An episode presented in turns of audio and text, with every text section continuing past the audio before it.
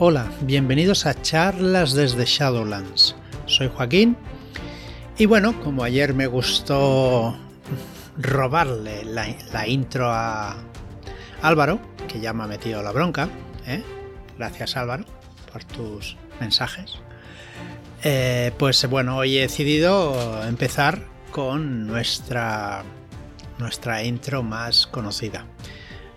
Bien, voy a seguir hablando de Fear Itself, porque hoy creo que traigo un programa interesante, porque me gusta mucho el apartado que nos da em, el libro después de prepararnos nuestros personajes que ayer hicimos, ¿vale? Hoy voy a hablar de eh, los consejos para jugadores. Este apartado no suele estar en todos los libros, no suelen venir consejos para jugar, para poder eh, seguir con vida, ¿vale?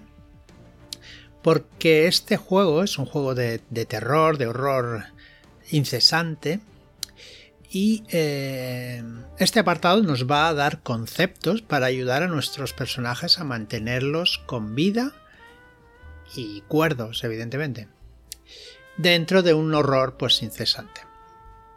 Así que los, conceptos que iré diciendo pues son, son para ello, para los jugadores. Así que echaros a un lado los que dirigís, las personas que dirigís y los que soléis jugar más, pues este es vuestro programa. Primer concepto. Créete que puedes tener éxito. Fear Itself es un juego de terror y como tal podemos quedar desfigurados, masacrados o incluso enloquecer para siempre. ¿Vale? Pero quizá la mejor forma de que esto ocurra es no hacer nada, quedarnos quieto y no, no hacer nada. El miedo no debe paralizarnos. Analizamos nuestras opciones más obvias y debemos elegir la más atractiva y ejecutar un plan. Sí, puede que ocurra algo horrible, ¿vale? Así que eh, habrá que elegir el riesgo que mejor podamos soportar y ir derecho, hacia él, ¿vale? La persona que modera dará a cualquier plan mm, decente, evidentemente, no a planes inalcanzables, una oportunidad de éxito. Eh, nos pondrá obstáculos, evidentemente desagradables, para hacerlo más emocionante, pero tendremos un, un tanto por ciento de oportunidad de éxito, ¿vale? Entonces, eh, este concepto nos dice que elijamos algo rápidamente, apretemos los dientes y nos sumerjamos en la oscuridad, sabiendo que no tenemos una opción mejor.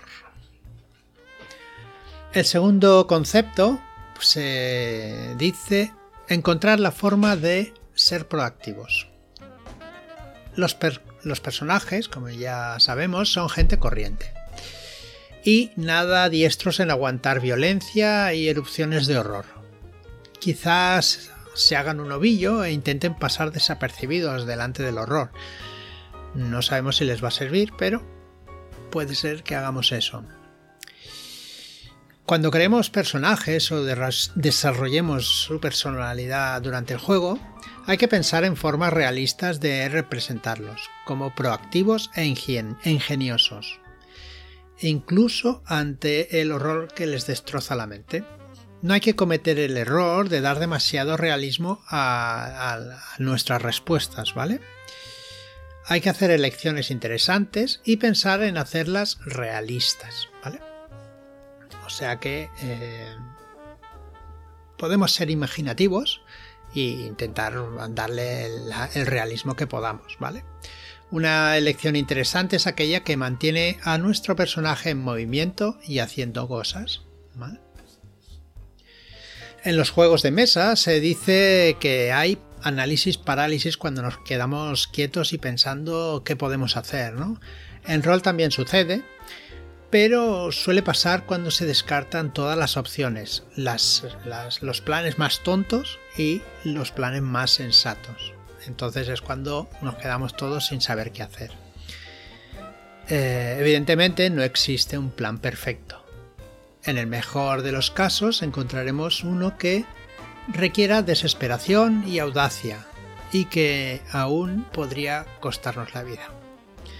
En un mundo de horror incesante, la seguridad es una ilusión, así que más vale hacer algo, ¿vale? No nos estemos quietos. Siguiente concepto. Cuando estéis atascados, buscad más información. Este es muy sencillo. Salid a buscar más información. Preguntaos qué necesitáis para saber, eh, para formular un plan, ¿vale? A continuación, averiguad cómo conseguir esa información y salid a buscarla. Es bastante, bastante fácil de entender este concepto. El siguiente, hablad con la gente. Eh, el libro nos dice que hay grupos de, jugadores y jugadoras que no se acercan a charlar con la gente eh, por miedo a meterse en líos y suele suceder, pero ¿qué es más importante, el meterse en líos o conseguir información vital? Ah, pues el libro nos dice que aunque es importante visitar bibliotecas, ojear ordenadores y similares, hablar con testigos, con expertos e informantes es una buena, muy buena opción para encontrar información. Con esa información puede encontrar el codiciado plan menos malo que nos llevará a la confrontación final. ¿no? Bueno, quizás, quién Siguiente concepto, eh, seguid avanzando. No es necesario correr de escena en escena a toda a velocidad, ¿vale? Por norma general, si no tenemos un contador de tiempo en la historia, podemos dedicar unos minutos a cada escena para encontrar esa pista clave que nos lleve a la siguiente, ¿vale? En, en Gumshoe ya sabemos que cada escena tiene su pista para enviarte a la siguiente, es fácil de saber y si buscamos más pues igual nos da pues esos eh, esas pistas eh, ¿cómo se llaman? las pistas mm, bueno pistas que se le añaden o, o incluso nos bajará el tiempo el gasto de puntos esas cosas ¿vale? pero eh, si le has preguntado lo que quiere decir este concepto es que si le has preguntado ya siete veces al informante de turno y te ha dicho que no sabe nada, pues quizás que no sepa nada. No pierda más el tiempo, coge la, la pista que te manda a otro lugar y ve hacia allí rápidamente. En Gamshu ya sabemos que cada escena tiene su pista y nos va a ir moviendo de un lado a otro.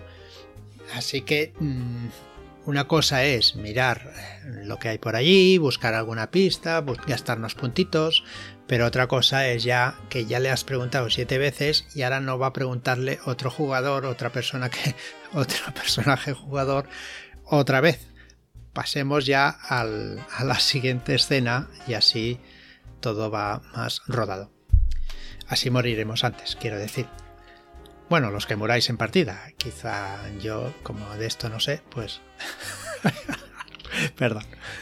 Eh, la siguiente, el siguiente concepto es delega en ti mismo. Nuestro personaje se acaba de meter en un percal que en principio creemos que nadie suele solucionar, ¿vale? No hay personas que conocen de estos horrores, así que eh, debemos asumir el papel de investigador oficioso, ¿vale? Somos gente normal y no tenemos ni idea que existen agentes que luchan contra la oscuridad exterior o contra horribles eh, horrores, ¿no? En ese momento, pues deberemos confiar en nuestras habilidades. Inventemos tapaderas adecuadas y sigamos como ciudadanos normales y, veremos cómo moriremos rápidamente, ¿no? Si seguimos como ciudadanos normales. Así que aceptemos el nuevo y extraño papel que la vida nos da. El siguiente, el siguiente es los factores de riesgo nos mantienen activos. Este es el siguiente concepto. Hay que acordarse para qué sirven los factores de riesgo no son para poder, para poder excusarnos y dejar atrás el peligro, más bien todo lo contrario. Mira tus factores de riesgo como fuentes de inspiración para recordarte el tipo de acción que favorece a tu personaje, ¿vale? Otro concepto es pensad en, en grupo. A los investigadores solitarios los suelen matar. En todas las películas, cuando se separan, sabes que van a haber muertes. Dividirse para cubrir más terreno puede ser una referencia de un mayor área salpicada por vuestros intestinos cuando sois desmembrados uno a uno por un monstruo. Es que el libro tiene tela también. Comparte información con tus compañeros y busca formas de apoyarlos, tanto táctica como dramáticamente. Da protagonismo a los demás jugadores, deja de machacar a los testigos y deja que los demás actúen a su manera. Así que si ves que tus hostias no, no dan nada de información, pues igual, pues una otra forma, pues el adular o otra forma de otros personajes sirvan de algo. También es importante buscar la manera de cruzar factores de riesgo de los diferentes eh, personajes del grupo. Así, pues, unos y otros, pues haremos avanzar eh, la escena o la partida. ¿Vale? Acepta lo mundano. Como persona normal, haces cosas normales. Así que de vez en cuando te tomas un respiro y disfrutas de esa escena tranquila. De esa forma el horror tendrá mayor contraste y será más aterrador. El, libro nos dice que aceptes los flashbacks y las escenas dirigidas. Estas sirven para hacer que los personajes cobren vida, dramatizando sus personalidades e historias de fondo. Esto lo explica bastante bien el libro. Lo que no he acabado muy bien de entender, yo creo que lo que hace es que eh, la persona que modera coge a tu personaje y le da pues una vida que tú quizás no hayas tomado, ¿no? No suele ser em, de forma normal que hagan estas cosas, ¿no? A nadie le acaba de gustar que eh, tomen a tu personaje y pues te digan cómo ha sido su vida o que en las escenas que están sucediendo pues sucede lo que el, con el moderador de juego pues eh, cree que van a hacer, ¿vale? Pero bueno, el, libro nos dice que que, demos, que aceptemos un poco lo que la persona que modera haga en ese momento porque supongo suponemos que irá bien para la aventura. Eh, lucha contra los monstruos, no contra la persona que modera. Es un poco lo que decíamos, ¿no? Hasta este momento. No trates de socavar a la persona que modera el juego, buscando agujeros o señalando inconsistencias lógicas, especialmente en áreas en las que posees un amplio conocimiento en el mundo real, ¿vale? En su lugar, sugiere justificaciones que apoyen la premisa, ¿vale? en definitiva es lo mismo, ayuda y no pongas piedras a la partida. Y por último, eh, una, una retirada no es una derrota. Bueno. bueno, bueno. Hay una razón por la que en este juego menciona explícitamente la huida como habilidad. A menudo los peligros a los que te enfrentas son abrumadores. En otros juegos de rol se asume que la persona que modera jugará limpio y nunca te pondrá en una situación imposible. Fear Itself no ofrece tales garantías, así que, eh, como sabéis, es mortal. Eh, los monstruos pueden ser invencibles o vulnerables solo a una contramedida particular que tienes que descubrir investigando. Así que, Huye cuando te amenace el peligro y regresa a un lugar seguro o a un refugio para recuperar el aliento y reagruparte. En lugar de quedarte y luchar, pues lo mejor es hacer un walker y echa para atrás. Del mismo modo, esconderse de los monstruos y pasar a hurtadillas junto a ellos es mucho mejor que atacar.